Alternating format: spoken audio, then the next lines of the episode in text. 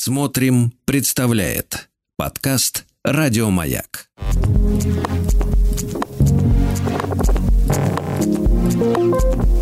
Этот заколдованный мир. Дорогие мои, здравствуйте, с вами Артем Новиченко, Владислав Тимкин и Галина Зеленина. У нас сегодня в гостях историк, доцент МГУ РГГУ э, и автор э, книги «Изгой Средневековья. Черные мифы и реальность», которую мы сегодня будем разыгрывать. Э, вы можете уже, в общем-то, писать все, что вам заблагорассудится по номеру 967-103-5533. Самое содержательное мы прочитаем. Или без содержательной, Или без но очень красиво. Очень интересно, да. Да. Может, стихи какие-то напишите. Да. Э, Здравствуйте, Галина. Здравствуйте. Э, Ну, мы в первую очередь сегодня будем говорить о, как сказать, еврейском вопросе в средние века, правильно? Можно так сказать. Да. Э, а Я читал у Легофа эм, «Рождение Европы», там про евреев немного было, а, что вот э, их гонения, э, они были все средние века, и, в принципе, как я понимаю, то, что произошло в 20 веке, это уже просто следствие... Проросло. Ну, это, это проросло, да. А, Так есть, правильно? В смысле, является ли нетерпимость, не, не является ли, не знаю, анти- нацистский антисемитизм э, порождением Средневековья? Да. Ну, есть такое мнение, да, Легов действительно не занимался этим специально, но есть такое целое, целое направление исследований, да, которое возводит вот катастрофу 20 века к э, высокому средневековью, даже ну, к 11-12 векам, когда э, католическая церковь, укрепившись достаточно, как бы повернулась к нетерпимости. Есть прям такая книга про а, вот, поворот к нетерпимости и э, марш европейской нетерпимости сквозь века. С 12 столетия до, соответственно, Мгм, 20-го. но Я боюсь, что на этом Не не закончится. заканчивается, да. Э, И Холокост э, дал стимул ко многим исследованиям вот именно средневековой юдофобии, фольклора, там, искусства в разных формах, но средневековая юдофобия как источник вот этих предрассудков. Но в то же время, конечно, есть аргумент в пользу того, что нацистский антисемитизм – это такой другой антисемитизм, расовый, это продукт э, нового времени, там, Мгм. 19 века, или, по крайней мере, может быть, там, нового времени, 16-17 веков, когда когда выделять врагов стали по другому признаку, да, не по признаку религии, а по признаку происхождения, по признаку крови. А юдофобия, она зиждется именно на инаковости или на чем-то еще? И в чем эта инаковость состоит? Ну, юдофобия, да, инаковость э, как бы конфессиональная, да, это вот неприязнь э, к иудеям э, христиан. В отличие от антисемитизма, который э, тоже про инаковость, но э, расовую или этническую, да, неприязнь к семитам. На самом деле, иногда они употребляются вполне взаимозаменимые оба Мгм. термина. Есть там, говорят про средневековый антисемитизм, но есть те, кто считает, что это некорректно. И что про средние века можно То есть юдофоб говорить... может быть не антисемитом? Ну, вот, может быть, наоборот. Тут вообще сложно, потому что иудаизм так, а религия-то этническая. Поэтому, А. скорее Ну, всего, в смысле, если мы иудеи... говорим про там, маронов, да, крестившихся. Маранов. Ма- Мгм. Маранов, простите. Про крестившихся, то у юдофоба пропадает тут же ненависть к нему. Он такой, все, это католик теперь. Наш. Наш. в идеале должна пропадать. А на практике не очень пропадала. А, и м, даже еще до появления маранов, маранов такая, такая маран обширная, очень многочисленная группа а, крестившихся евреев. Именно вот в Испании они появились а, в 15 веке, и потом эта группа пополнялась, в конце 15 века она пополнилась после, во время изгнания из Испании теми, кто, соответственно, предпочел не изгоняться, а креститься. Короче говоря, это отдельно такой очень э, интересный феномен. Но и на протяжении предыдущих средних веков, да, были время от времени крестившиеся э, евреи в разных странах Европы, и э, каноническое право, да, церковное законодательство специально там в разных документах подчеркивало, что вот к ним надо относиться хорошо, что если вот еврей крестился, то теперь относись к нему как к брату своему и не поминай ему, что он когда-то был иудеем. Но раз такие э, законодательные нормы появлялись, это явно свидетельствует о том, что практика была как раз такая, что все поминали и, э, и вражду свою не готовы были с ней расстаться. Галина, у меня вот какой-то вопрос как будто из детства. Такое возникает, потому что в детстве так или иначе я сталкивался с евреи-ненавистничеством даже в собственной семье. Вот евреи там страну разво- разворовали и так далее, да, по uh-huh. телеку что-то там показывали. И, но в то же время у меня была ну, семья как бы воцерковленная, там, ну, бабушка ходила в церковь, я ходил в церковь, да, и я знал, что Ветхий Завет ну, это часть э, Библии, которую читают христиане, при этом Ветхий Завет и Тора это как бы истории связанные, и у меня такая шизофреническая ситуация складывалась, да, с одной стороны мы говорим, что э, там Яхве – это Бог, с другой стороны, э, если я перехожу из веры в веру, то я, значит, говорю, что этот Бог ложен. Ну, то есть э, вот... Там даже больше и глубже шизофрения, да. потому что Христа распяли евреи, но Христос сам является иудеем, да? В общем, короче говоря, так да, говорят. вы можете объяснить мне, как это, ну, для меня это парадоксальная ситуация. То есть, э, с одной стороны, мы говорим о том, что Бог один – это Христос, или одни говорят Бог один – это там э, Аллах, да, э, или это э, ветхозаветный Бог. С другой стороны, это все, все религии связаны, они, между прочим, продолжают друг друга, и получается действительно такая ситуация, в которой я то ли не свожу до статуса ниже чужого Бога, то ли я его отрицаю, если только не свожу, то как я могу его отрицать, а значит и как я могу говорить, что иудеи как бы... Э, Страну развалили. Не, да, не истинно верующие. То есть можете как-то разрешить вот этот э, парадокс для меня хотя бы? оно э, с э, неприязнью к современным евреям вашей воцерковленной бабушки, я не могу ничего это, сделать. Это другая. Это, Нет, да, с этим не, не надо ничего делать. Бабушка уже как бы... Сама разбирается с этим. Сама с этим живет. А, ну, то, что вы перечислили, да, это так называемые авраамические религии.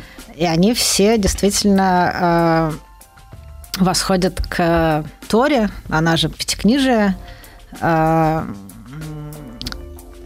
а, то есть вот пять книг Моисеевых, да, это э, Тора. Угу. Дальше следующий уровень по обширнее корпус, то, что называется Ветхим Заветом в христианской традиции, это э, Танах или еврейская Библия. Там пять книг Моисеевых, еще пророческие книги и Писания. И это действительно там за некоторыми деталями, в которые мы не будем вдаваться, это, в принципе, идентичные э, как бы корпуса текстов, да, Священное Писание.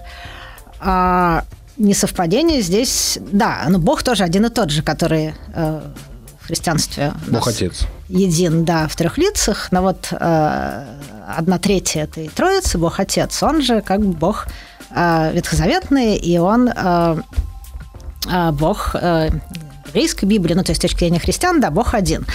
А, но просто евреи не признают его э, троичности, да, и в иудео-христианской полемике, как бы в иудейской антихристианской полемике есть упреки в политизме, в многобожии, mm-hmm. в язычестве, да, что христиане это на самом деле такие, ну, либо это еретики от иудаизма, либо такие язычники, которые говорят про трех богов, ха-ха-ха, да, мы-то знаем, что он один. Но понятно, что христиане на это смотрят иначе и считают, что это такая сложная сущность. Да, но при этом-то вопросы у христиан к евреям, ну, если мы о юдофобии говорим, они наоборот.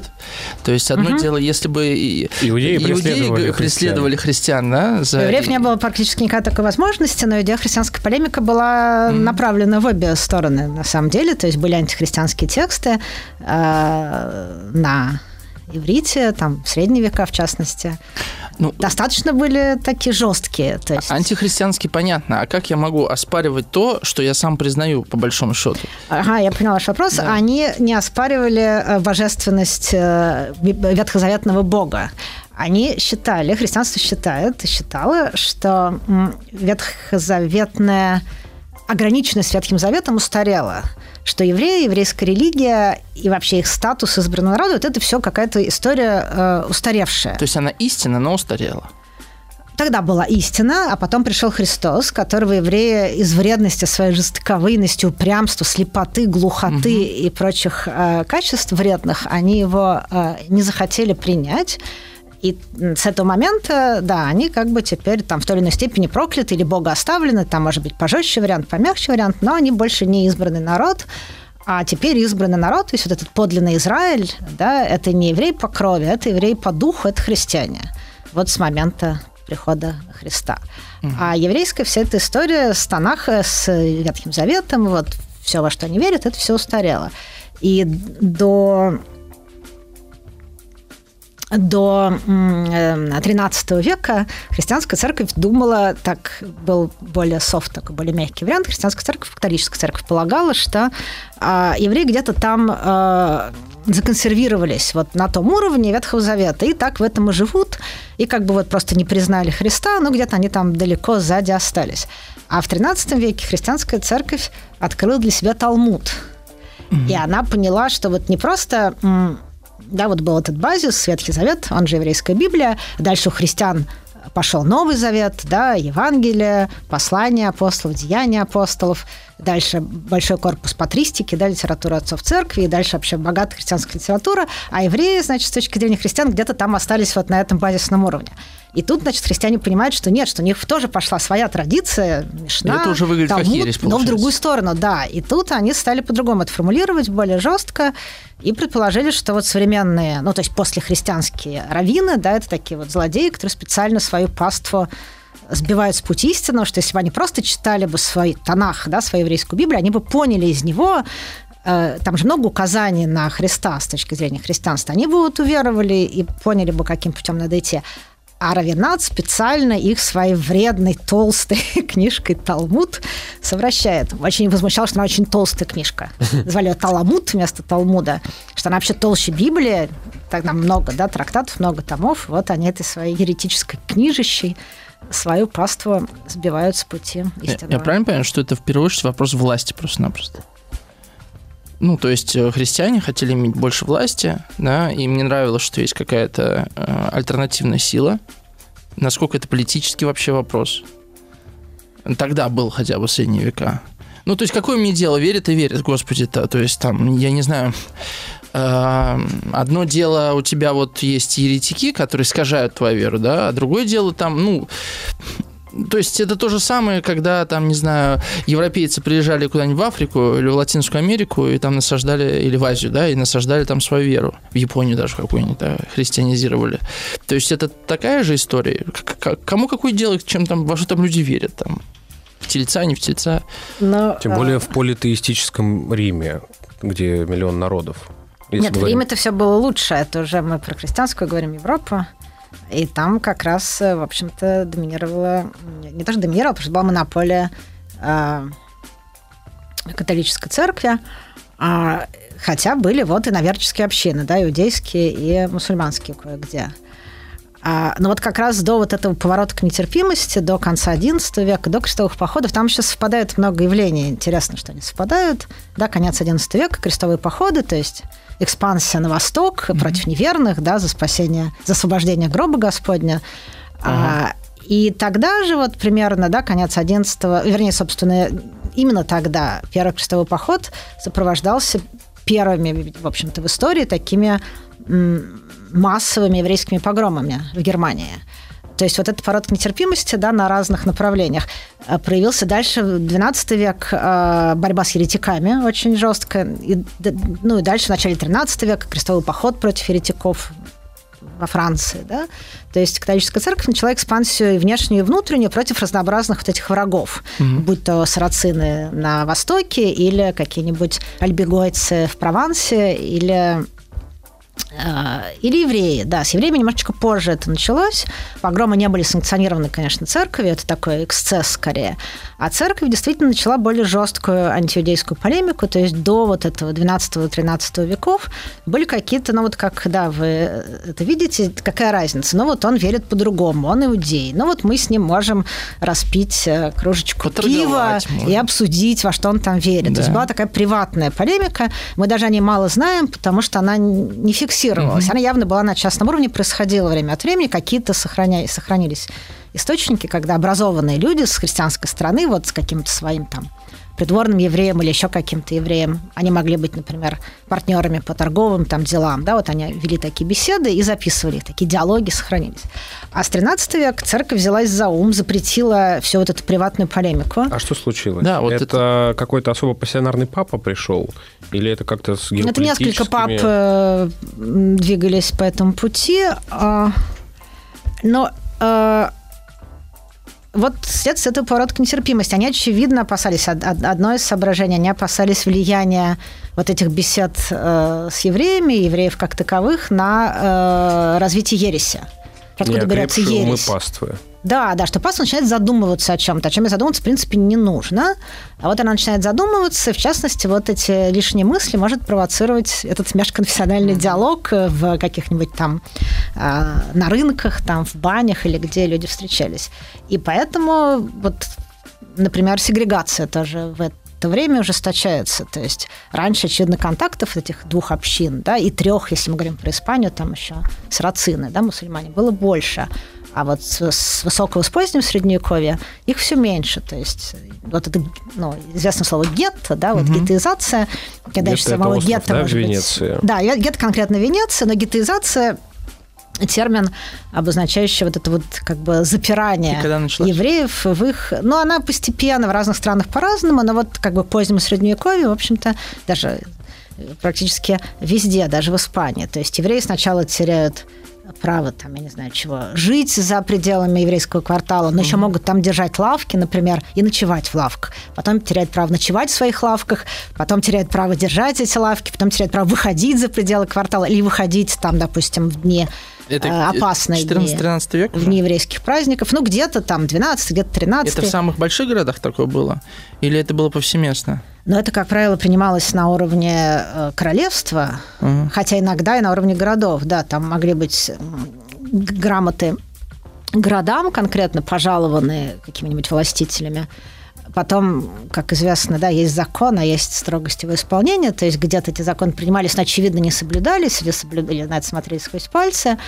Но это тоже сложная на тема, вот эта гетеизация. Потому что, с одной стороны, ее стандартно вот мы рассматриваем как такое ущемление да, прав евреев, вот их запирают, а их лишают свободы. и усиление как будто. Охрана, охрана, защита. защита. То есть, на самом деле, эм, не то, что на самом деле, но иногда еврейская община была тоже в этом заинтересована, потому что защита, потому что вот им запрещают выходить на Пасху христианскую, а то есть они выйдут, там какой-нибудь как раз погром может произойти. А, то есть а, тут вот как бы нужно mm. с двух сторон на это смотреть. Ну, плюс диаспора, да, поддерживает друг друга, рассчитывает только на себя в рамках этого ну, ограниченного диаспора, пространства. Да. А? а, но диаспора это скорее вообще как бы все еврейское население за пределами а, Палестины. А насколько эта гетеизация а, вообще позволила сохраниться а, еврейскому народу? Потому что, ну, в принципе, эта история совершенно удивительная. Есть народ, у которого нет своей земли тысячелетия, да, и он не растворяется в общей массе людей да, и дожидается момента, когда у него появляется там своя... Возрождает язык свой. Да-да-да-да. Вот э, э, то, что их как-то вот выделяли в отдельную группу насильственно или как угодно, да, это помогло им сохранить, сохранить идентичность? Ну, это один из факторов, очевидно. То есть есть как бы положительный фактор, есть негативный фактор, mm-hmm. и они скорее вот как бы чередуются. То есть, когда все неплохо, тогда идентичность сохраняется мирным путем. То есть, там может религия а, а, поддерживается, и как бы большая часть населения общины, населения, диаспора религиозная. Может быть, не религия, может быть, какая-то там секулярная культура, язык, литература, ну что угодно, mm-hmm. да? А когда, допустим, как-то все плохо и преследование, ну, в средние века религия прекрасно сохранялась как раз, но антисемитизм может служить. Но это скорее не в средние века, да, это скорее позже. Вот советское еврейство есть э, как бы мнение, что сохранилось как еврейство хоть в какой-то степени благодаря а, антисемитизму. Угу. На самом деле были, конечно, какие-то другие вы факторы. Говорите, есть мнение, то есть, э, ну, вы его разделяете? Ну, то есть, насколько это так, или это просто, ну, теория, которая не может быть проверена? Или это один из, ну, это один из факторов, да, один из факторов просто. Ага. Но нет же никаких, вот нет советского еврейства у нас, как нет средних веков, да, все эти э, понятия условности, да, было там в разные времена, там 3 миллиона, 3,5 миллиона, 5 миллионов, 2 миллиона – людей, которые по переписи э, там, советской, да, там, 70-го года, да, там 2 миллиона, там, не знаю, 150 тысяч, да, вот они были записаны евреями. На самом деле, скажем, это смешно, там из двух миллионов советских евреев в Израиль, допустим, уехало гораздо больше. И не в Израиль, за границу уехали. Эффект да? такой. Эффект такой. В Советском Союзе человек кажется меньшим. Да, мы сейчас уйдем на новости. 967-103-5533. Пишите, задавайте вопросы. У нас сегодня в гостях Галина Зеленина, историк. Говорим про изгоев Средневековья.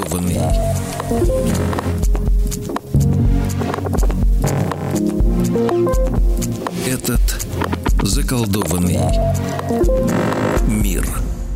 Что мы продолжаем. У нас сегодня в гостях Галина Зеленина, историк, доцент МГУ и РГГУ. И сегодня мы разыгрываем э, среди наших э, радиослушателей то есть среди вас, э, книгу от издательства СТ «Изгоя Средневековья. Черные мифы и реальность», собственно, за авторством нашей сегодняшней гости. Ты вот как-то обобщаешь. Я не уверен, что все, кто нас слышит, являются нашими слушателями. Ну, я же их сейчас назвал так. Ну да. Если они это услышали, значит, они слушали. Ну тут вопрос. Понимаешь? Так как мы сегодня про пограничное говорим, где... Вот, Галина, у меня такой вопрос. Скажите, пожалуйста, вот то, что в 12 веке начался поворот на м, поворот к нетерпимости, да? Это насколько сконсу- история, а насколько это просто вот наше желание а, кого-то обвинить во всех наших бедах? Или это может быть а, вот конкретно к этой народности были какие-то претензии? Как происходит, что вот имя, ну, имя собственного народа становится именем нарицательным? Кроме того, что а, это связано с различием толкования Писания и веры в Бога. И можно ли вообще ставить такой вопрос? В смысле, юдофобия ли этот поворот э, к нетерпимости? Я так понял, Влад спрашивает, насколько... ю- Ты меня исправь, если я неправильно пон- понимаю, да? Насколько юдофобия, она э, сверху, да? Сверху или органично из народа, Или она или из народа вместе, снизу идет, да. или это вообще случайность, и как бы когда народ кого-то начинает ненавидеть, кто попался, того и будет, под того и руку, будут да. бить, да. Ну, тут, как обычно, все понемножку. А, Сверху был вот, вот этот поворот к нетерпимости на разных фронтах, да, то есть евреи тут отнюдь не были главным направлением. Вот, я как бы, Ведьмы да. там еще были. Ну, ведьмы были попозже, да, вот такая Почему как к бы к концентрированная. сарацинам? Потому удар. что евреи гораздо больше были, как, Ну что, они влияют, Растворены в обществе. больше имели, да. Да. Они вообще не были растворены как раз, они очень были заметные. А, но они не были, они именно что были как бы а, относительно, ну не то чтобы сегрегировали, но а сегрегированы, но отделены, капсулированы. Короче, почему да? они раздражали-то? Вот что. Почему они? Да, почему они раздражали? Они раздражали как другие, как явно не похожие. Но власти церковные, да, их скорее волновало а, волновали еретики, которые как бы свои предатели, да, которые внутри церкви, в лоне церкви, да, но там вот занимаются какой-то подрывной деятельностью. Поэтому еретики их волновали больше. А их волновали, там, не знаю, прокаженные, их волновали женщины, их волновали гомосексуалы, да, то есть разные-разные категории. Видно, что вот идет как бы обострение, э, регоризация, да, устражение э, законодательства против разных групп, вот, разнообразных других, да, которые постепенно могут э, превращаться во врагов, да, то есть к прокаженным. Если смотреть историю прокаженных, к ним было там одно отношение, постепенно вот их начинают воспринимать как э, там, таких юридически неполноценных, да, они как бы не права, с ними невозможно вести дела, они теряют э, права, э, считается, что они там в то же время грешники, что они не просто заболели, а это отражение их, э, ну да, наказание возмездия за грехи, ну, в общем, вот их начинают изгонять, изолировать, и вот это вот все тоже история высокого позднего средневековья.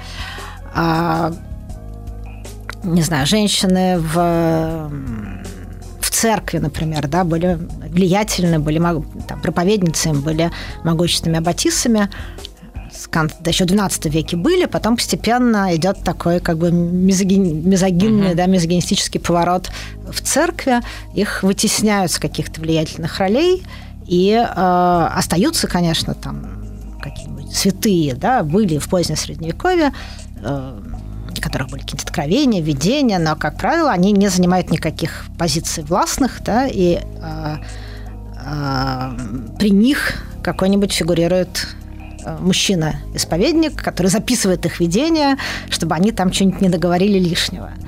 Да, то есть женщина просто как медиум воспринимается, но теряет тоже какие, как, как бы авторитет и какие-то возможности. То есть э, вот на разных направлениях идет этот... э, А что это за Натиск. исторический механизм? Да, вот это просто если, государство, если вообще э, посмотреть. То есть э, церкви это что-то дает. Он, этот механизм как-то работает. Да? Мне понятно, когда мы говорим про власть. Власть там, э, там власти нужен там какой-то иной э, там какой-то враг внешний, чтобы как-то чувствовать свою целостность и можем ли мы в то время говорить вот о централизованном государстве вообще? Ну, мы-то говорим феодальный... про церковь, да. Вот э, просто церковь себя воспринимала как э, политическое тело, если выражаться там языком уже 20 века.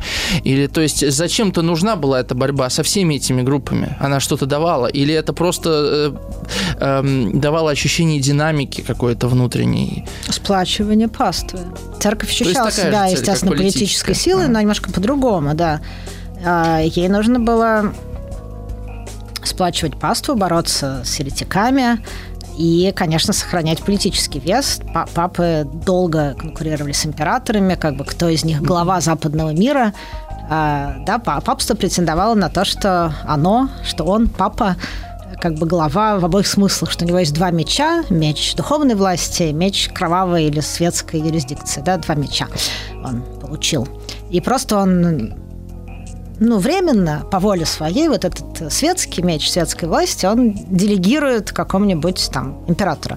Но он должен, соответственно, одобрять этого императора. А так-то как бы верховенство за ним. Но императоры, в общем, оспаривали да, его взгляд и считали, что настоящие главы западно-христианского мира это они, императоры. На тот момент mm-hmm. германский император. Ну, вот там довольно долго длилась эта борьба Цезари с папами. Может, То есть у церкви власть. были политические амбиции. Но евреи, конечно, здесь не, не, не про это, да, не с этим не связаны, с именно с политическими. Выделение чужих, которые дальше превращаются во врагов, да, это сплачивает оставшихся. Угу. А значит ли это, что сегодня э, католическая церковь, от, э, церковь отказывается от власти как таковой, потому что она призывая к миру, призывая к миру, мы всех принимаем, мы вообще такие как бы хорошие, вот так ли это? Ну, много трансформировалось, конечно. Э, она э, э, в католической церкви. Но она продолжает, ну, какие-то репрессивные практики сохраняются. Она продолжает тоже следить за чистотой веры. Не чужой веры, да, не, не евреев, не мусульман, не протестантов, не еще кого-нибудь, но в своих рядах, да, то есть сохраняется там инквизиция мутатис мутандис, и не то, что они совсем всех распустили. Ага. Да, то есть сохраняется некоторый контроль, но по-другому это устроено, конечно. Вот Наталья из Орла спрашивает, или комментарий дает. К сожалению, антитеза свой-чужой – неотъемлемая часть человеческой природы. С одной стороны, отделение себя от других позволяет сохранить разнообразие, выжить нации в трудных условиях, но любой затяжной социальный кризис и переход на новый этап развития – это тоже кризис, приведет к поиску врага. Нация, не сконцентрирована на борьбе с врагом внешним, обратит ярость на поиск врага внутреннего. Этноконфессиональные конфликты будут всегда. И от себя добавлю вопрос, если мы говорим, что там 11, 12, 13 века а, начинается вот этот поворот к нетерпимости не только к евреям, но и ко всем вообще иным. А чем они занимались ранее?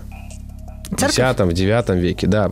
Как они вот эту... Согласны ли вы с тем, что вот Наталья написала про неизбежную часть человеческой природы, выделение другого? И куда канализировалась эта энергия до того, Что как произошло, начали? да? Ну, как будто да развилка такая? Но пока, к сожалению, в общем, нет особых примеров, которые это опровергают. А, но мне кажется, что когда-нибудь, может быть, можно будет избавиться от, этой, от этого проклятия. То да, вам кажется, что природа может измениться? Но это не совсем природа как Социально? таковая, да, это ну, как правило, за этим все-таки стоит какой-то э, уровень культуры образования. Байс, какой-то замысел, э, какой-то. В смысле, чья-то воля, чтобы ну, понятно, что наш взгляд внимание. всегда отличает там дядечек от тетечек, там каких-нибудь брюнетов от блондинов, но это не значит, что человек по определению ненавидит, если он там дядечка и блондин, ненавидит всех брюнетов, всех тетчек, всех старше людей, младше себя, да, всех вот других по каким бы то ни было параметрам. Все-таки тут э, как-то режиссируется, да, вот эта вот э, э, ненависть. Я просто слушаю вас, и может сложиться такое ощущение, что а, вот там с 11-12 века церковь и государство как-то начали наускивать этих добрых пейзан на евреев и а, шизофреников угу. и одноногих э, прокаженных. прокаженных, да. А до этого вот все мирно жили, обнимались, и, ну, то есть был такой мир да покой. Нет, до этого были так называемые темные, темные века, раннее средневековье, более варварское, наоборот, наверное, более жестокое. И церковь тогда, в общем, была погружена в собственные устройство. Да, проблемы внутренние, и как раз вот эта вот ее экспансия, она считается уже следствием того, что какие-то внутренние проблемы церковь mm-hmm. более-менее решила. Хотя не решила, конечно, полностью. Это, ну, это были такие параллельные процессы. Но X век, там, 9 век, X век и даже XI век это церковь очень трясло а, период э, там, дурных пап или там тоже там черное столетие, в общем, все это по-разному называется, но там папы очень часто менялись, их легко ставили те или иные какие-то римские э, семейства, э, коррупция, там, ну, в общем, всяческие грехи процветали, э, люди там приезжали в Рим, э, паломничество в Рим, Э, совершали, смотрели на это все и отпадали в иудаизм. Но был такой громкий как раз кейс, когда... Когда группа туристов выпала из католичества. домой. Один такой знатный э, церковник, собственно, сам по себе, э, диакон при Ахенском дворе, при дворе императора, Людовика Благочестивого. Вот он совершил паломничество в Рим, посмотрел на то, что там творится, и бежал в Испанию, и там стал иудеем. А, ну, наверное, были еще какие-то причины, которые его к этому подтолкнули, ну, но, в общем, Рим Жену, был, да. да, представлял собой, видимо, такое зрелище. Они очень вдохновляющие. А вы были в соборе Святого Петра Нет. в Риме? Нет. Не были? Ну, я, честно говоря, когда зашел, мне вообще не понравилось. Ну, то есть очень красиво, но это настолько было помпезно. 967-103-5533 вернемся после короткой рекламы.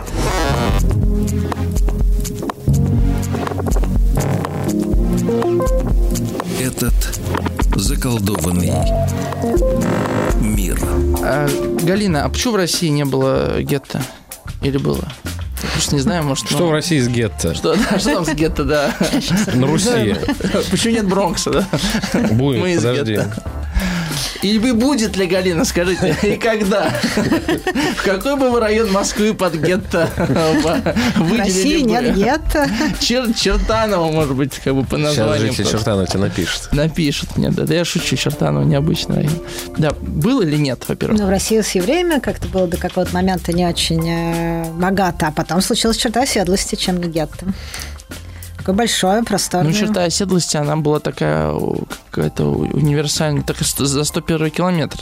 Типа Нет, того. вы говорите про разное. Ты про советское время, а вы говорите про черту оседлости Я Российской про настоящую а, оседлости, империя, да, как таковое. Ну, Первый километр, с... он не для евреев, он для антисоветчиков. Ну да, но это же совсем другое. Черта оседлости? Ну, не знаю, почему. Это место, где могло проживать еврейское население, а за пределами ее оно за исключением некоторых категорий, проживать не могла. А чем это было мотивировано? Э, ну, изначально э, со временем, может быть, просто консерватизм. Изначально э, купечество, мещанство, купечество российское не захотело конкуренции. Пролоббировали. Ну, в общем, да, то есть, когда, ну, как появились евреи в России, да, после раздела в Польше в конце XVIII века, было три раздела Польши, да, между там Россией, Пруссией, Австрией. Ну, Первый ну, раздел, второй, третий. Да, и, э, соответственно, эти три страны получили значительные России, особенно значительные польские угу. территории вместе с населением, как ни странно с населением, в том числе еврейским. И дальше Екатерина II, как просвещенная государыня, была, может быть, готова, ну, так сложно, конечно, сказать, готова всех интегрировать, но тут проснулось купечество внутренних губерний и сказала ай-яй-яй. Вот. Просто и... потому, что евреи талантливые торговцы или, или что? То есть тут э, конкуренция, она на чем-то основана? Ну и торгу. Ну да, в общем, вот как бы городское сословие, которое сейчас куда-нибудь хлынет, это было никому не нужно. А, а ну, а дальше она уже по инерции, наверное, эта черта сохранялась.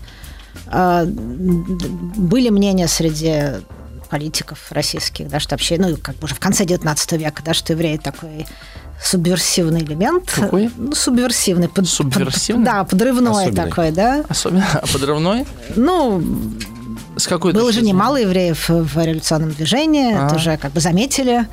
Это вы уже про 19 век говорите? Это уже, конечно, ну так, да, ага. прошло сколько-то десятилетий, и уже, может быть, было дело не в э, опасениях э, экономической конкуренции, да, в каких-то собраниях охранительных, охранительного порядка.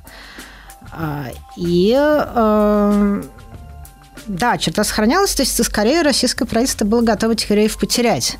Что была, была такая прекрасная фраза, что западная граница для вас открыта, товарищи, а восточная закрыта. То есть вы можете уезжать. Ага. Они могли эмигрировать, да, они могли покинуть Российскую империю, в отличие от того, что будет э, в э, советское время, да, когда советские, некоторые советские евреи хотели эмигрировать, и им не давали эмигрировать, да, там э, как раз внутренние, внутренние губернии были вполне открыты, вообще вот эти ага, а, евреи как раз прекрасно жили во всяких республиканских и союзных столицах, а, но не могли эмигрировать. А тогда как раз эмигрировать могли, и поэтому была довольно значительная там эмиграция в Америку, например, западные границы открыты, а восточные, то есть в Москву и Петербург, да, как бы во внутренней губернии закрыты.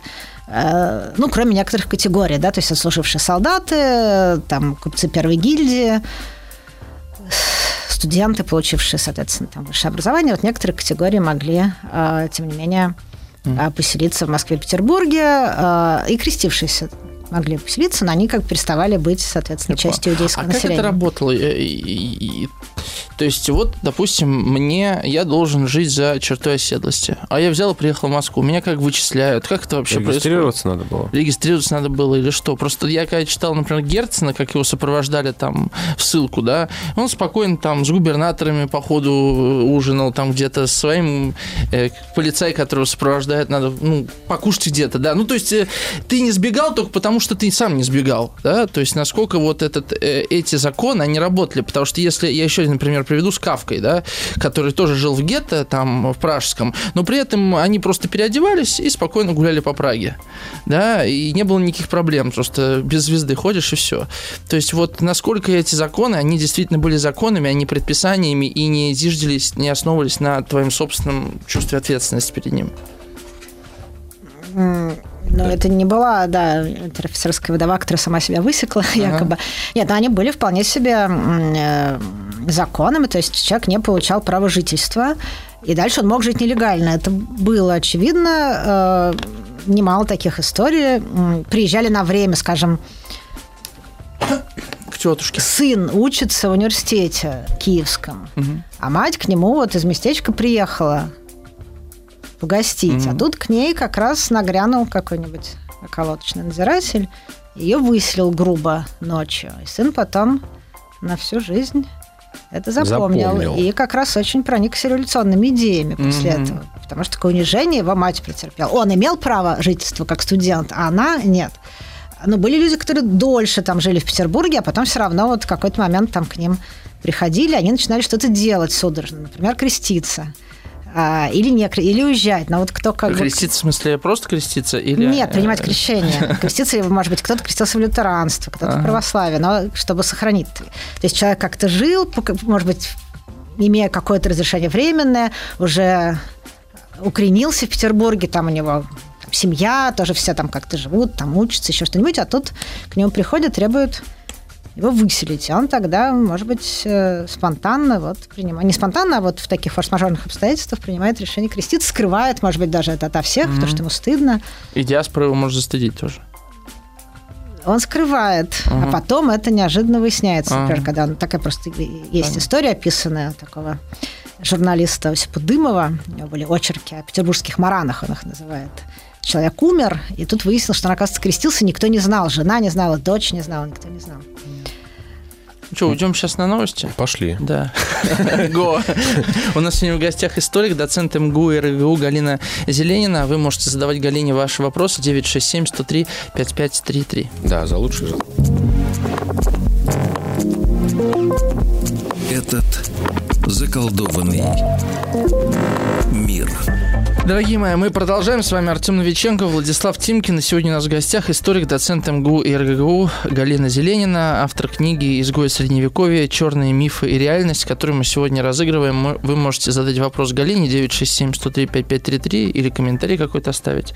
Э, и в конце этого часа мы эту Галина выберет, кому эту книгу можно вручить.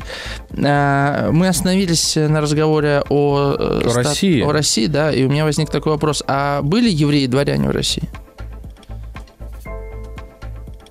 Ну, крестившиеся. Крестившиеся. То есть, э, не крестившийся еврей не, не, не, не имел этой карьерной перспективы. Даже отслужившие в войсках и проявившие себя доблестно. А служившие нет, могли быть, ну, э, служившие получали привилегии, вот, собственно, право жительства, и могли до унтер-офицерских чинов э, дослужиться, не и вообще- переходя в православие. не, не переходя, да.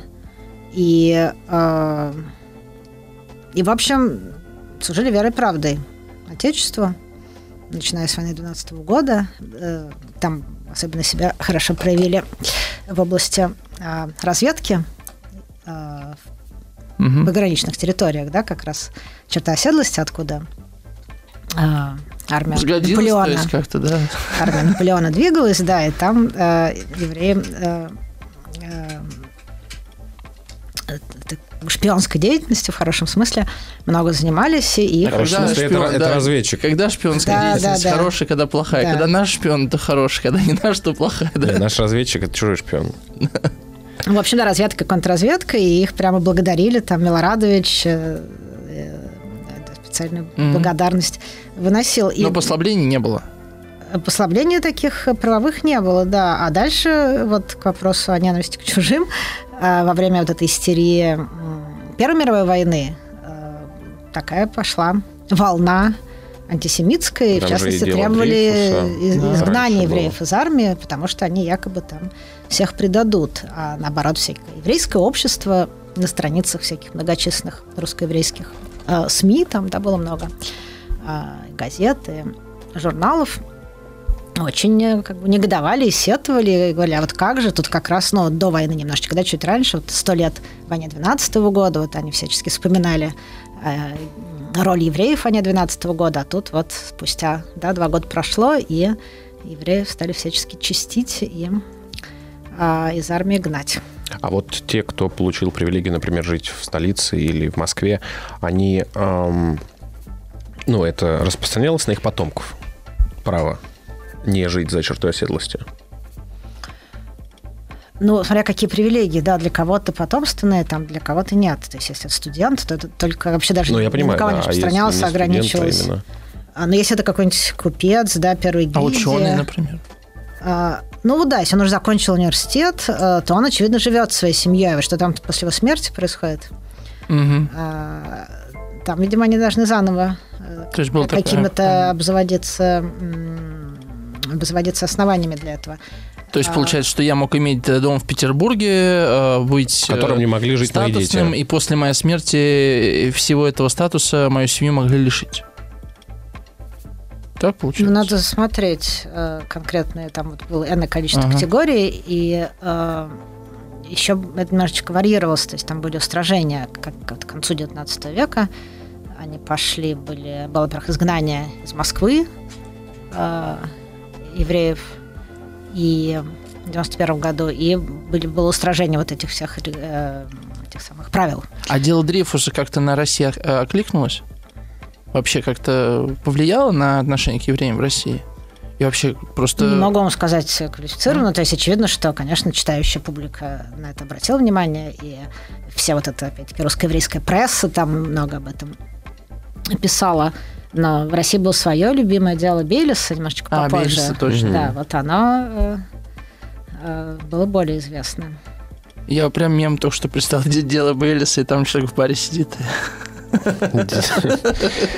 А такой, может быть, глупый вопрос. А почему евреи не ехали в Россию до раздела Польши, до третьего раздела Польши? Вы говорите, что их присоединили в массовом количестве вместе с территорией. квартиру с мебелью. Вот что это было. Да, Почему пожалуйста. они не переезжали с Почему их, ну, я так понимаю, что их не было до, до этого в таком количестве, чтобы мы могли об этом говорить, о еврействе в России мгм, до... Да, мало было. А им нельзя было, собственно. Почему? Нельзя было иудеям. Любым э, иноверцам или только иудеям? Ну, иудеям точно. Слушайте, А, вот Потому что они были на самом деле, то есть есть мнение, что вот как по закону их не должно было быть никаких, кроме крестившихся. А тем не менее, они каким-то образом были загадочным. Там и сям вот э, обнаруживаются документы, там, под Смоленском, и, ну, в общем, в разных местах они каким-то образом существовали. То есть такая была серая зона. Но вообще э,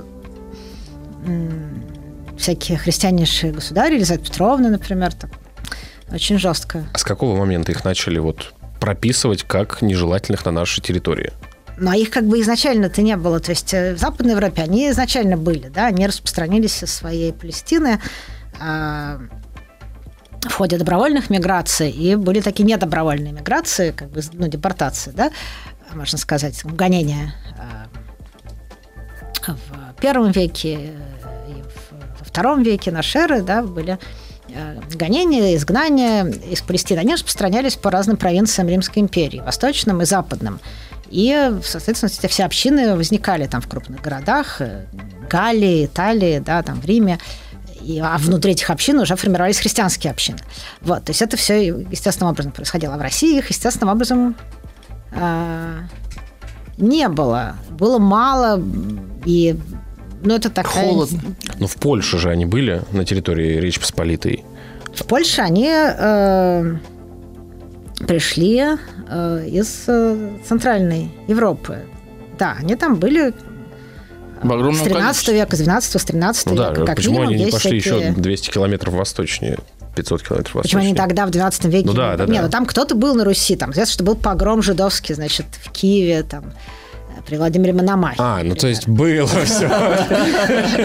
Я вас про это и спрашиваю. Э, Вот мы все говорим про евреев. Я э, хочется как-то как сказать, что что такое еврейский народ? Это же совершенно что-то удивительное. Вот, Галина, можешь мне объяснить? Какая-то маленькая Как писал нация, Пятигорский, которая- что без еврея сюжет не да, получится. тысячелетий уже существует.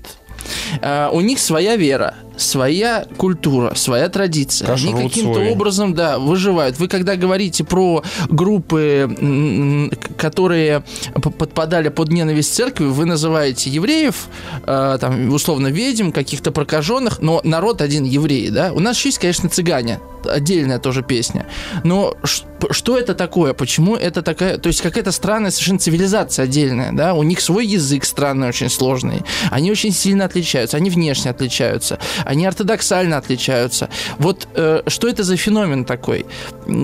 Как вы их чувствуете и понимаете? Или, может быть, есть параллель какая-то с каким-то другим народом То есть, в да, мире, как это понять, другой цивилизации. говоря. То есть ощущение, что это нечто инопланетное, если уж совсем так э, абсолютизировать, да. То есть вот эта инаковость, она действительно ощущается.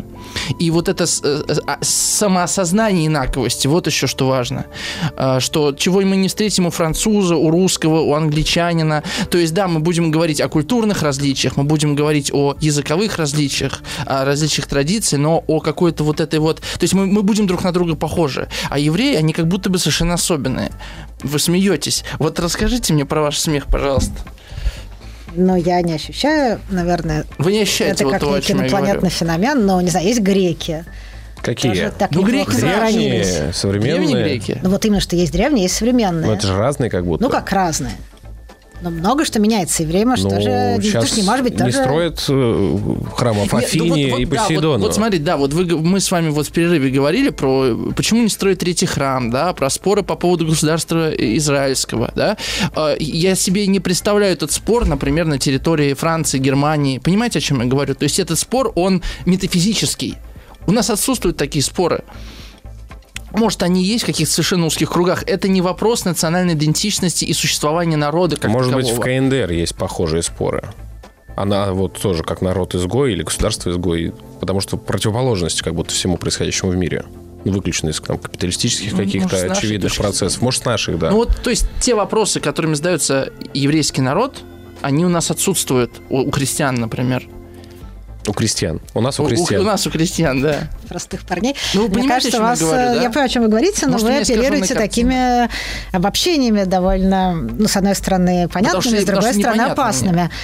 А, ну, вот есть... Ну, это э, особенный народ, согласна, он особенный, он ну, любой отличается. народ, особенно русский народ, что же не особенный, что Мы ли? то- народ христиан много, христиан много, да, есть такие, такие христиане, такие сики. В смысле, что мы, э, каждый там большой или небольшой народ внутри большой религиозной общности как будто стирается. И религиозная принадлежность э, для, ну, для православных людей важнее, чем этническая. Да? А, Ой, ли. Ну, так должно быть согласно там, христианским заповедям или православию, или католичеству, или протестантизму. А здесь вот сочетание и народности, и религии вместе? Ну да, иудаизм такая достаточно этническая, моноэтническая религия, Мгм. хотя миссионерства, как правило, нету, или, по крайней мере, оно особенно не, не признается в Ну, и- иудаизме. и То оно есть не миссионерства нету, ведь. но при этом а, приход а, а, к иудаизму все-таки есть. То есть могут быть а, В Африке... иноэтничные элементы, да, а, люди других, другого происхождения, других этносов, которые приходят в иудаизм и немножечко нарушают эту моноэтничность. Но это действительно скорее как маргинальный такой сюжет. Да. Ну, то есть некоторое тождество этноса и а, и религии, да, это, конечно, специфическая черта. То, что так долго э, сохраняется на протяжении многих веков, ну, действительно, можем сказать на греков. У них, конечно, поменялась религия, но что-то сохранилось. Там земля, например, и язык тоже с изменениями. Но и иврит нынешний, он, очевидно, наверное, не таков, каков был библейский. То есть мы не знаем, как именно звучал библейский, наверное, звучал немножечко иначе. То есть тоже что-то меняется. А, Ну, это внешние факторы. То есть, э, я не знаю, как вам, но у меня ощущение, э, что цивилизация там э, древнегреческая и современная Греция – это совершенно две разных страны. Хоть они находятся, хоть у них много общего, это ск- скорее внешнее сходство, да? Содержательно это совершенно две разные цивилизации. Ну, я так таким громким словом буду говорить. так же, как условно коммунистическая Россия, это совершенно не то же самое, что Царская Рос- Россия, царская да. Россия. А когда мы говорим Петровская про еврейский народ, да, про э, это одно и то же в моем восприятии. То есть вот тот же народ, что Разбейте его восприятие, пожалуйста, Да. на более Не, ну, мелкие я- фрагменты. Я, да, я, я говорю с точки непонимания, поэтому я задаю вопрос, да, вот, то есть, э, Ну, смотрите, ну, вы сказали такую вполне э, верную вещь, да, что такие характерные, характерная, наверное, черта – это а, самоощущение одновременно и превосходства, и э, изгоя, Да, аутсайдерства абсолютно, такой да. гонимости. Но эта история, конечно, диаспоральная. То есть э, израильтяне, уроженцы Израиля, да, израильтяне в каком-то поколении, у них, я полагаю, нет или не в такой степени развиты эти ощущения. Они себя не ощущают изгоями, они себя не ощущают э, такой какой-то тайной элиты, да, потому что они среди своих, и для них это нормальное своей земле, существование, да. А, вот. Ну, а вообще есть популярное мнение, что никакого еврейского народа не существует. Что это не все существует? конструкт. Еврейского народа не существует. Единого еврейского народа не существует. Что а это существует вообще конструкт. какой-то единый тогда народ? Тогда никакого единого народа не существует, нет? Ну, тут это огромная э, Мгм. Ну, это спектр, наверное. в дискуссия в случае. науке, да, что А. такое народ или там нация, что это вообще конструкт. В зоологии Понятие тоже нации, такие споры ведутся, знаете? да, там, возник довольно поздно, а раньше его не было. отряду? Но вопрос, да, как бы как мы определяем это. Вот э, э, Ленин, там товарищ Ленин, товарищ Сталин э, писали про национальный вопрос и выделяли всякие параметры. Вот, что такое нация, что должна быть общность чего-то. Это общность, например, там языковая, культурная, но религиозная, конечно, мы подразумеваем, но об этом не говорим в рамках марксизма, а территориальная. И э, Сталин писал про такую, он, по-моему, назвал ее экономической, хозяйственная общность, ну, скажем, экономическая, да, вот какой-то экономический уклад, общая территория, там общий язык. А евреи сюда как-то вообще плохо вписывались, да, поэтому им, советским евреям, в конце 20-х, начале 30-х годов выделили вот эту территорию. Биробиджан. Да, чтобы они как бы нацией-то, конечно, не стали, но хотя бы, значит, народностью могли бы быть. А, но это все-таки конкретно вот эти вот советские евреи. А вообще еврейский народ, например, э, марксизм советский совершенно не считал единым народом. А, Это вот в рамках как раз полемики с... Ну, В это как смысле, можно что- надвое сказал. Ну, в смысле, что они там все капиталисты, и французские евреи, это француз Другая, да, да, скорее, да, а понятно. датские это датчане. Примерно, а Израиль что-то третье, да. То есть они говорили, вот, вот эти вот отщепенцы, экстремисты, а, которые хотят уехать в Израиль, и Израиль со своей стороны, которым твердит про то, что вот мы все единая еврейская нация, это все вранье. Единой еврейской нации не существует. Вот есть советские евреи, они вот э, хорошие советские граждане, у них там социализм в голове, у них э, э, какая-то одна вообще натура, там они как-то так описывают многоаспектно, что вот они психологические, вот по-всячески хозяйственные, психологические, короче. идейно, они что-то отдельное, Ага. да. А вот в Израиле они думают, что они к своим каким-то отцам, там, э, сородичам э, поедут, а нет, а там совсем другая еврейская нация. Единой еврейской нации нету. На этом мы ставим. Точку с запятой и переходим к новостям и училке.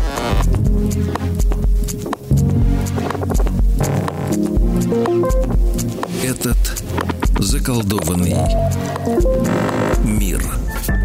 Галина, мне вот э, нам написала радиослушательница Марина из Северной Осетии Алании. Давно ждала эту тему, так как много в ней непонятного, вечно актуального и животрепещущего. Но, судя по всему, сегодня понятнее не станет, так как вы уж очень осторожничаете. Может, это к нам? Это они? к нам, я думаю, да. Я все понимаю, но это же дело такое, вы либо уже говорите, либо не надо было начинать. У меня вообще нет ощущения, что я что-то не договариваю или осторожничаю. В связи с чем у меня вопрос. Галина, может быть, вам понятно? А почему в еврейском вопросе так много Напряжение. напряжения, скрытого интереса, которое даже люди как будто словами не могут выразить, судя по, судя по тому, что нам пишут радиослушатели. И э, я не знаю, насколько вы знакомы с э, иностранным контекстом. Так ли это в Европе, например, или в Америке? И если да, или если нет, это связано с Холокостом, или это связано с другой какой-то темой, или с том, о чем мы говорили сегодня? В чем кракен подвоха? Я не знаю, что имела в виду ваша, наша слушательница. Нет, она очень как раз литературно выразилась, но не знаю, кто о чем не договаривает. Можно спросить, задать конкретный Да, вопрос. задайте вопрос. Да, Почему это болезненная много тема? интереса. Ну, конечно, я-то как раз интересуюсь не нынешним, э, я историк. Я интересуюсь не современным состоянием есть. еврейского вопроса. Да, вообще, чем раньше, тем лучше, но хотя бы лет 50 назад. Ага. А, Или вот лучше пять столетий назад. А, Но если говорить про современность, ну, отчасти, конечно, это наследие Холокоста, больная тема. А, С, одной стороны, табуирована, с другой стороны, она все равно как бы не оставлена в покое. Да, есть масса законов, запрещающих ревизионизм Холокоста, все равно он имеет место. И вот это одна так, один узел. То есть люди э, боятся... э, Для кого болезненно? Для всех? Да, для евреев Для всех болезненно сторон. или для всех? Ну, войны памяти э, о Второй мировой войне, они, в принципе, касаются не то чтобы совсем всех, но э, разные сообщества, да, еврейское, конечно, и, в общем, всех других. э, То есть это просто не, Стран не участниц. зажившая рана, и разговор об этой ране всегда опасен, так? Есть не- достаточно, да, есть не, не зажившие раны, есть еще какие-то люди, которые живы, есть точно их наследники. А, есть люди, которые требуют э, разговора э, на эту тему, признания, там, компенсации, в общем, разные есть требования. Есть люди, которые подвергают сомнению что-то, все, какие-то цифры, конкретные цифры, Именно касательно Холокоста. э, закономерность, э, обоснованность требования компенсации. Ага. В общем, ну, в общем, как бы все что угодно можно Математика. подвергать сомнению. Дальше есть э, какая-то законодательная реакция на эти сомнения. Ну, то есть вот это одно. А, ну, дальше есть, конечно, а, ну, то, что последние там сколько-то лет в Европе, это антисемитизм мусульманские какие-то там теракты, Мгм. э, проистекающие из этого. А, Короче, это просто сюжет еще продолжающийся во многом, да? Подспудно, подковерно, так или иначе. Он продолжается, он ну, Живой. сильно видоизменился, Ага. конечно, да, то есть сейчас какие-то немножко другие участники, немножко по-другому все это устроено. Есть Израиль, есть э, поддержка Израиля, есть, наоборот, мощное движение антиизраильское, Ну, понятно, уже которое в с том числе евреи участвуют, э, какая-нибудь там Понятно. академия американская, еврейская. Мне кажется, этот вообще дискурс, он очень сильно, с одной стороны, политизировался, с другой стороны, академизировался. И вот это действительно военная история, очень точный термин, потому что вот как читаешь у советских каких-нибудь, э, не знаю, поэтов, писателей, мемуары, да, у них там в школе кто-то кого-то мог назвать жидом, да, и он пишет, что я вот первый раз столкнулся с этим словом на улице, первый раз, когда меня так обозвали, чтобы в наше время кого-то обозвали в школе, ну, просто как будто, я, может, не в той среде общаюсь, кручусь, но как будто этот способ Просто как будто. Меняются места и зоны отдыха, как бы, знаешь, как, ну, Ну, в смысле, что вот мне там 30 лет, я там всю историю Новой России так или иначе в том или ином сознательном возрасте застал. И ни разу не встречался с этим разговором на уровне бытового. Вот ты, Артем, говорил в начале Да. прошлого часа, что у вас в семье было такое. ну, телек смотрит. Но это, это вот на уровне телека, а не то, что на уровне лестничной клетки. Такого как не будто было, да, национальный вопрос... э, Как, как будто бы он, да, на уровне, как бы, на уровне политики он есть, а на бытовом уровне нет, ты про это, да? Или это мой пузырь? Как вам кажется? Я, не- ну, я думаю, что, возможно, вы могли бы столкнуться с этим. То есть это отчасти, может быть, случайность или пузырь, да, что вы не столкнулись. Но, с другой стороны, надо понимать, что э, детство, наверное, тех людей, чьи мемуары вы читаете, если оно пришлось на какие-нибудь довоенные, даже послевоенные годы, тогда э, э, советские евреи были гораздо заметнее, чем они стали спустя десятилетия. Да, то есть э, Заметнее в каком смысле? заметнее среди своего окружения. Они были более такие характерные, А сейчас более городские жители. более вместе. ассимилировались. Обща... Ну, то есть, если это какие-нибудь 30-е годы, там, Москва, да, а, то черта оседлости, в принципе, пала а, во время, де-факто она пала во время Первой мировой войны. Да, вот как в 15 Их, собственно, стали выселять. Вот из- да, я упоминала, что было сильное недоверие а, к евреям, да, оно нагнеталось. Считали, что они сейчас там всех предадут, их выселяли из вот этих прифронтовых э, зон. И как бы они попадали во внутренние губернии. Ну, и черта оседлости, в общем, рухнула. Дальше она была официально отменена э, лучшим, очевидно, правительством, которое было в этой стране, да, временным правительством. А, Да, был, э, были отменены вот эти все вероисповедные национальные ограничения, в том числе, соответственно, черта оседлости. И дальше а, это вот э, многомиллионное население стало немножечко оттуда куда-то деваться. Некоторые остались, конечно, многие очень остались, а, но кто-то стал оттуда уезжать, кто-то таки уезжал на Запад, да, то есть была значительная очень иммиграция в Америку и гораздо меньшая, гораздо более малочисленная иммиграция в Палестину. Но кто-то, особенно, да, вот значит, после революции, либо разделяя идеалы революции, либо не разделяя, а просто, э, да, стремясь к каким-то социальным лифтам, э, отправился в большие города. Но э, если человек пишет про свое детство в Москве в 30-е годы, значит, его родители приехали там за 10 э, лет до того. А родители из, мес- ну, из черты оседлости, родители, у которых русский язык не был, скорее всего, э, родным, а, ну, то есть их было очень видно. Родителей было очень видно. Может быть, там, ребенок уже у него был родной русский, чистый русский, но родители, скорее всего, говорили на идише между собой, говорили с другими людьми с акцентом на русском языке. И это сейчас трудно представить, я тоже не могу представить. Но еще там 70-е годы в Москве можно было услышать идиш на улицах. То есть это сохранялось довольно долго, поэтому они были заметнее, поэтому этот антисемитизм был тоже проявлялся. Я вот хочу прочитать э, как бы вот э, к- в руку комментарий Марии из, из Ульяновска. Здравствуйте. А, вообще много примеров, когда в государстве начинаются негативные общественные явления, стоит только появиться евреям, и чем больше их представителей, тем накаленнее обстановка в этом месте. Они пытаются всех остальных подмять под себя. Очень много среди них было ростовщиков и тому подобное. Они не любят работать ради самой работы. Всегда очень сильный денежный и властный интерес. Поэтому их и гоняли отовсюду. И правильно делали два смайлика. Причем я не антисемит. Конечно, среди них много и талантов. Мне кажется, вот эта такая парадоксальная позиция, она э, как будто бы в себя, ну, такой, мне кажется, такое собирательное массовое представление о евреях, которые я, во всяком случае, в детстве видел. Ну, вот. А, Как это комментировать, совершенно а непонятно. что ты комментируешь? Ну да, просто как бы вот... э, Мне просто кажется, это ответ в чем на твой вопрос, да, вот как это, как это проявляется. Оно проявляется вот так. А Сергей из Германии спрашивает. Галина, что вас побудило так глубоко копнуть в историю евреев? И второй вопрос. Угнетение евреев чувствуется до сих пор? Чувствуете ли вы необходимость себя контролировать в высказываниях о евреях? И почему еврейские анекдоты разрешено рассказывать только евреям? Не знаком с таким законом. Может, Он новый из Германии, поэтому, может быть, там как бы другие правила. Ну, во-первых, что побудило так глубоко копнуть в историю? Да. Почему на 500 лет лучше, чем на 50, как вы сами сказали? А, да. А, да, но про анекдот, я думаю, это как бы моральное правило, сам себе, каждый человек может себя устанавливать или нет, оскорбление чувств не только же верующих. А Поэтому, наверное... Ну и неверующих тоже. а, Да, могут шутить.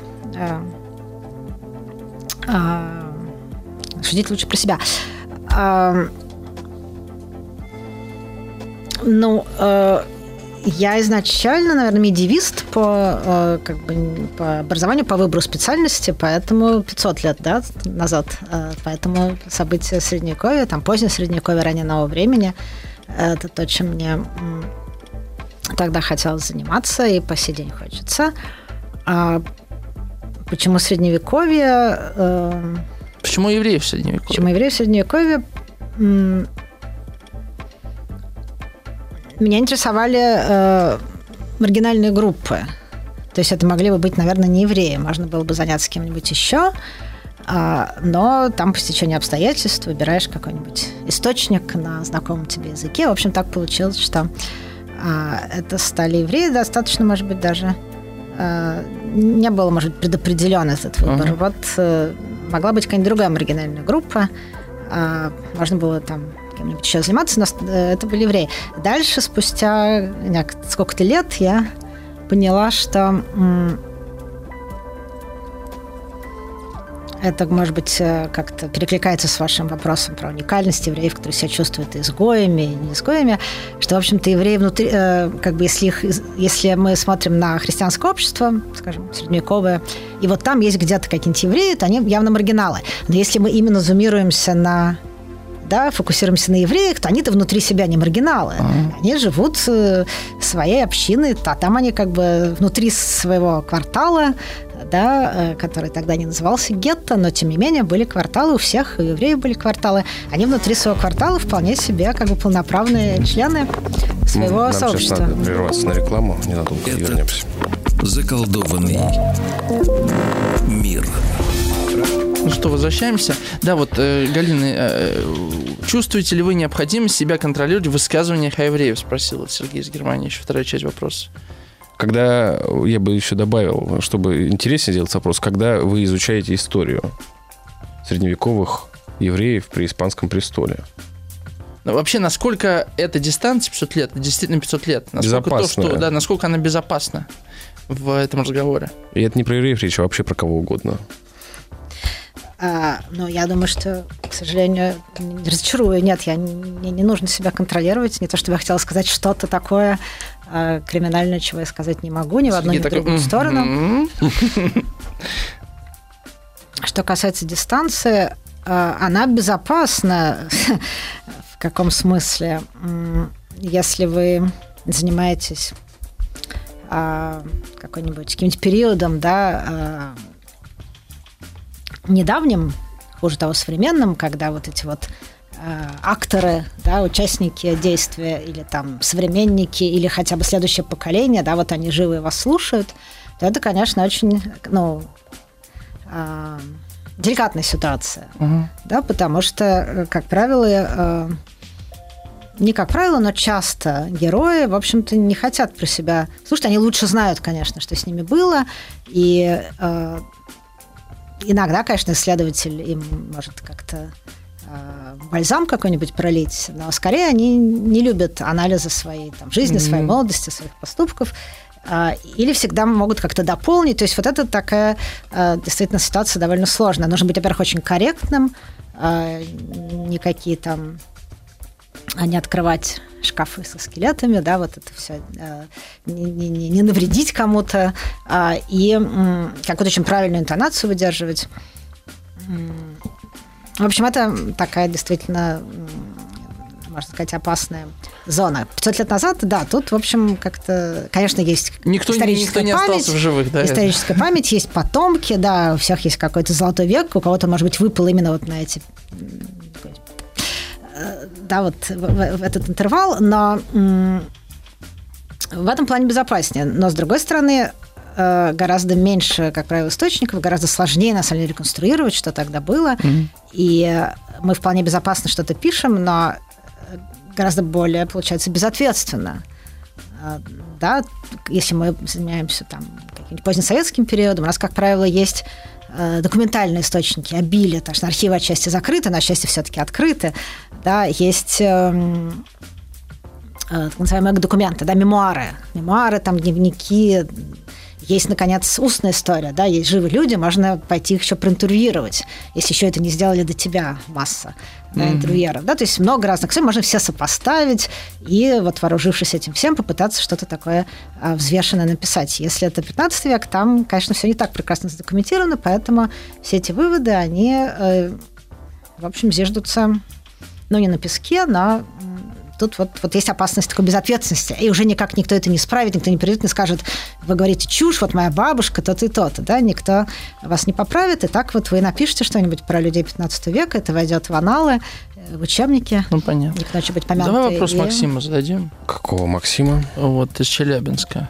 Успеем? Ну, там, мне кажется, мы только уцепим, потому что мало времени осталось. А вопрос большой про протокол сионских мудрецов. Усилил ли Если этот вопрос коротко, антисемитское настроение, или это только часть европейской юдофобии начала 20 века? Если коротко. Часть. Часть. Есть прекрасный роман. Умберто Здесь, помимо всего прочего, да, есть роман «Пражское «Пражское кладбище». кладбище», да, где вот это вот Максим. Как его- цветник Да, показан. замечательный текст об этом. Да, Я да. хотел такой вопрос задать. А, ведь то, что нас объединяет в некоторые сообщества, это же нас и выделяет. Для других мы становимся более видимы. И как вам кажется, где вот эта граница между тем, что м, я с гордостью причисляюсь к кому-то, не знаю, ну вот как Мартин Лютер Кинг, мне кажется, он с гордостью был чернокожим, а не чувствовал себя угнетенным, как современные какие-то меньшинства, которые вот такой способ предъявления выбирают для мира. А как вам кажется, с чем связан тот или иной способ предъявления и разговора о себе, что я особенный, но это не проблема? Мгм. Просто в нашем современном мире как будто особенность часто становится проблемой, и многие люди не готовы это воспринимать таким образом. То есть, понимаете, тут даже как будто языка для этого нету. Ну, я, наверное, не могу сейчас какую-то интересную теорию вам предложить. Но, Ну, в просто вы принципе, изгоями да, это, занимаетесь. В какой да. момент изгой переходит в атаку? Ну, это, Или как правило, момент изгой действительно получает при- привилегии, вот так скорее, да? Ну или так. Это вообще какое-то современное да, привилегии явление. какого рода. Если Ну, например, друг, он он может еврей, уже да, и может вот он- изгоем перестать быть, не дай бог. Не, ну изго- изгой сегодня получает Это привилегии. как так инвалидности лишиться сразу там. Тут-тут-тут-тут в поликлинику не берут без. Типа того, да. А, Ну, в общем, самоощущение гонимости и э, самоощущение вот э, может быть, сплоченности, а может быть, и превосходства, да, какой-то элитарности, они зачастую, не всегда, конечно, сосед, там, да, сос- сосуществуют, соседствуют. А, а, что, что раньше, да, и что, что подпитывает, наверное, какая-то взаимная подпитка. А, как правило, это ну, не всегда одинаково и не так уж прямо топорно а, формулируется. Ну, то есть, а, не знаю, гонимые там евреи, конечно, в разные эпохи по-разному формулировали это вот самоощущение какого-то превосходства. Там парадоксальным образом, например, став э, э, вот эти вот мараны, да, крещенные евреи, они потом э, даже а, а, там могли возвращаться в иудаизм, могли не возвращаться, но они гордились тем, что они происходят вот как бы от Христа и Девы Марии. Что, ну, да, что Ну, вот это достойно, они все, да, кажется, повод соплеменники, да, то есть вот они так э, могли гордиться, таким об- образом, да, довольно неожиданным. Ну, а там советские евреи еще там чем-нибудь, да, что они знают на 6, да, что вот их э, режут на экзаменах, поэтому э, еврейские дети должны знать на 6, да, вот они гордились этим. Галина, нам надо заканчивать, надо выбрать, кому книгу отправить. Какой Что вам вопрос запомнился?